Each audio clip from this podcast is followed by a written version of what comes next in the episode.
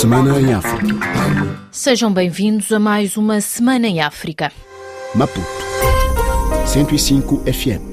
A atualidade desta semana ficou marcada por novos ataques terroristas em Cabo Delgado, no norte de Moçambique, e por isso milhares de pessoas continuam a chegar à sede distrital de Chiur, em Cabo Delgado, mas também à vila de Namapa, na província vizinha de Nampula, no norte do país. A população teme que os terroristas protagonizem novos ataques contra as comunidades e Orfeu Lisboa, o nosso correspondente, tem mais pormenores. O ataque ao posto administrativo de Mazese na semana passada desencadeou a fuga da população de Chiure, em Cabo Delgado, para a província vizinha de Nampula.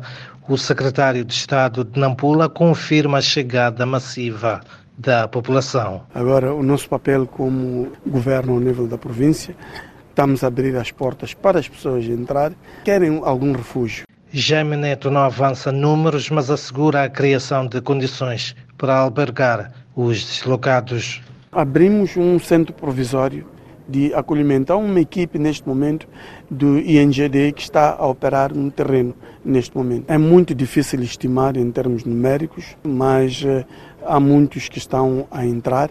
Mas eh, para nós até algumas coisas é precipitação e por vezes medo. Os novos ataques terroristas mereceram nesta quinta-feira a condenação das três bancadas parlamentares na cerimónia solene da abertura da nona sessão ordinária da Assembleia da República. O chefe de Estado denunciou ainda esta semana a existência de um plano falhado dos terroristas para recrutar crianças e jovens para as suas fileiras em vários distritos da província de Cabo Delgado.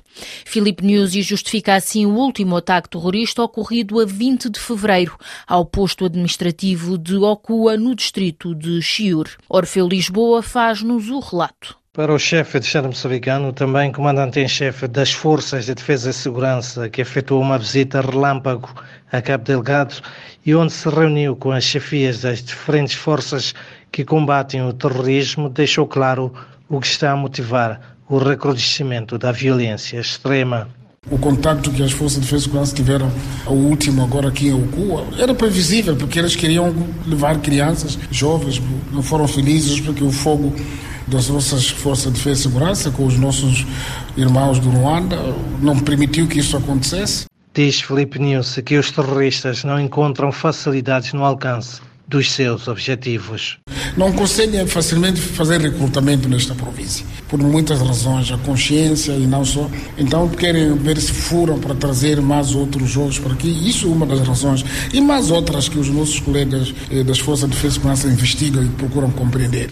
O ataque ao posto administrativo de Okua, no distrito de Chiur, ocorreu na terça-feira e onde um caminhão cisterna foi incendiado.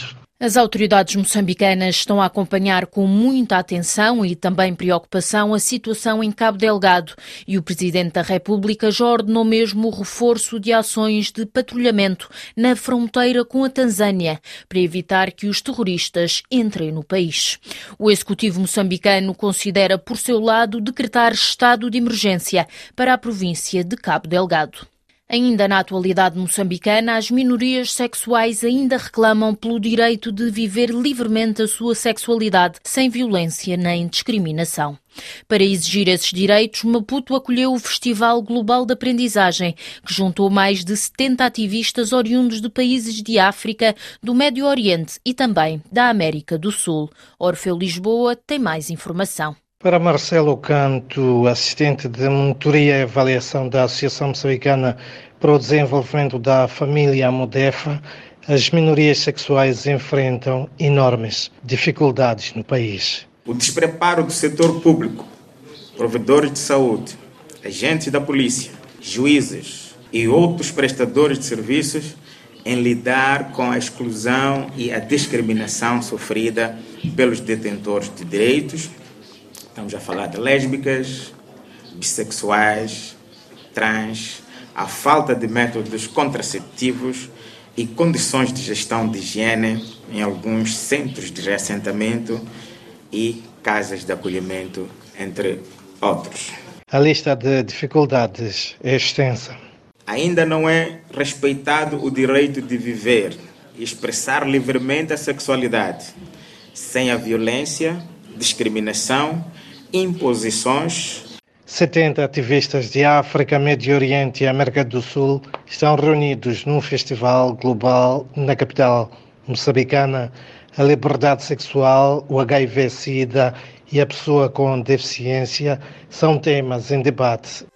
Bissau 94 FM na Guiné-Bissau, a semana ficou marcada pela demissão de Nuno Nabian das funções de conselheiro especial do presidente Umaru Sissoko Embaló. Esta demissão acontece após o ex-primeiro-ministro ter levantado suspeitas no mês passado de que o país está inundado de droga. O relato é de Moussa Baldé, o nosso correspondente. Na carta com data de 16 de fevereiro, Nabian apresenta uma série de motivos para renunciar às funções de conselheiro especial do presidente Sissoko Embalo. Falta de diálogo, constantes interferências e tentativa de politização e de sequestro às forças de segurança são alguns dos motivos apresentados por Nabian. Sendo mais específico, Nuno Nabian acusa o chefe de Estado guineense de constantes interferências do presidente no funcionamento das instituições democráticas do país, nomeadamente nos órgãos de soberania, como Parlamento, Governo, Tribunal de Justiça, Tribunal de Contas, Procuradoria-Geral da República e partidos políticos. O ex-primeiro-ministro considera que o presidente Embalo não se mostrou aberto ao diálogo para a criação de condições para uma governação pacífica e estável do país. Nuno Nabian acusa ainda o chefe de Estado guineense de tentativa de sequestrar e politizar as forças de segurança do país apenas para cobrir interesses eleitorais, agindo como senhor absoluto. Nabian refere na sua carta de demissão que o posicionamento do presidente Embalo já não se coaduna com a sua personalidade e a sua forma de fazer política, pelo que entende ser a altura de deixar de ser seu conselheiro especial. A presidência da República diz que não tem nenhum comentário a ser feito em relação ao pedido de demissão de Nuno Nabian. Entretanto, o presidente Umaru Sissoko Embaló prometeu ainda esta semana que, na pior das hipóteses, as eleições legislativas antecipadas vão acontecer antes do início da época das chuvas, no mês de junho. O relato é também de Moussa Baldé. O presidente Sissoko Embalo, que chegou a Bissau na quarta-feira vindo da França, disse que por ele as eleições legislativas antecipadas deveriam ter lugar no mês de março próximo. Embalo disse que só não há eleições nesta altura porque a Comissão Nacional de Eleições lhe pediu algum tempo para que os cadernos eleitorais sejam finalizados. O presidente Embalo afirmou que já está em contactos com os parceiros da comunidade internacional para pedir apoios financeiros para o escrutínio, que não pode passar do mês de junho deste ano.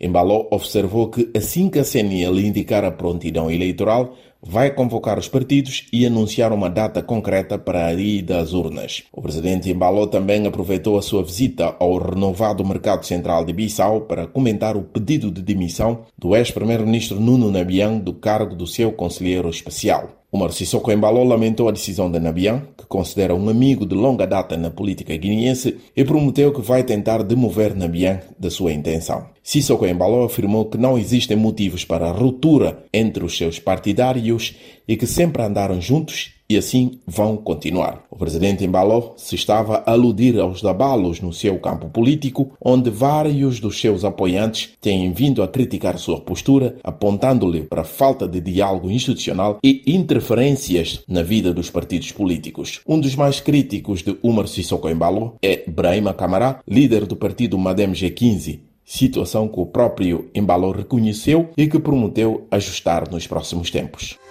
Praia 99.3 FM. Na atualidade cabo-verdiana, o governo lançou esta semana o processo de privatização da CV Handling, a única operadora licenciada para prestação de serviços de assistência ao transporte aéreo. O processo de privatização vai decorrer em dois formatos. Odair Santos tem mais detalhes. O primeiro formato do processo de privatização da CV Handling vai ser através de um concurso limitado, com prévia qualificação para a seleção de um parceiro estratégico com comprovada capacidade financeira financeira, know-how e experiência neste setor de atividade para aquisição de até 51% das ações da operadora licenciada para prestação de serviços de assistência em escala ao transporte aéreo nos sete aeroportos e aeródromos de Cabo Verde. Como explicou esta manhã em entrevista à Rádio Pública Cabo-Verdiana, o coordenador da Unidade de Acompanhamento do Setor Empresarial do Estado, Sandenei Cabral Fernandes. Um dos critérios mínimos para que os candidatos possam ser qualificados que sejam de certificação ou licença para prestação de serviços de assistência em escala. Igualmente, terem assistido pelo menos 15 milhões de passageiros anualmente nos últimos três anos. O primeiro formato do processo de privatização da CV Handling vai ser apresentado hoje na cidade da Praia, às 16 horas locais, 18 horas em Paris, num ato a ser presidido pelo vice-primeiro-ministro, ministro das Finanças e do Fomento Empresarial, Olavo Correia. O outro formato para a privatização da única operadora licenciada para prestação de serviços de assistência ao transporte aéreo será através de uma oferta pública de venda de até 10% do capital social, sendo de até 5% para os trabalhadores da CV Handling e no mínimo de 5% para imigrantes cabo-verdianos. E assim chegamos ao fim deste Magazine Semana em África. Nós, já sabe, estamos de regresso na próxima semana. Até lá, fique bem.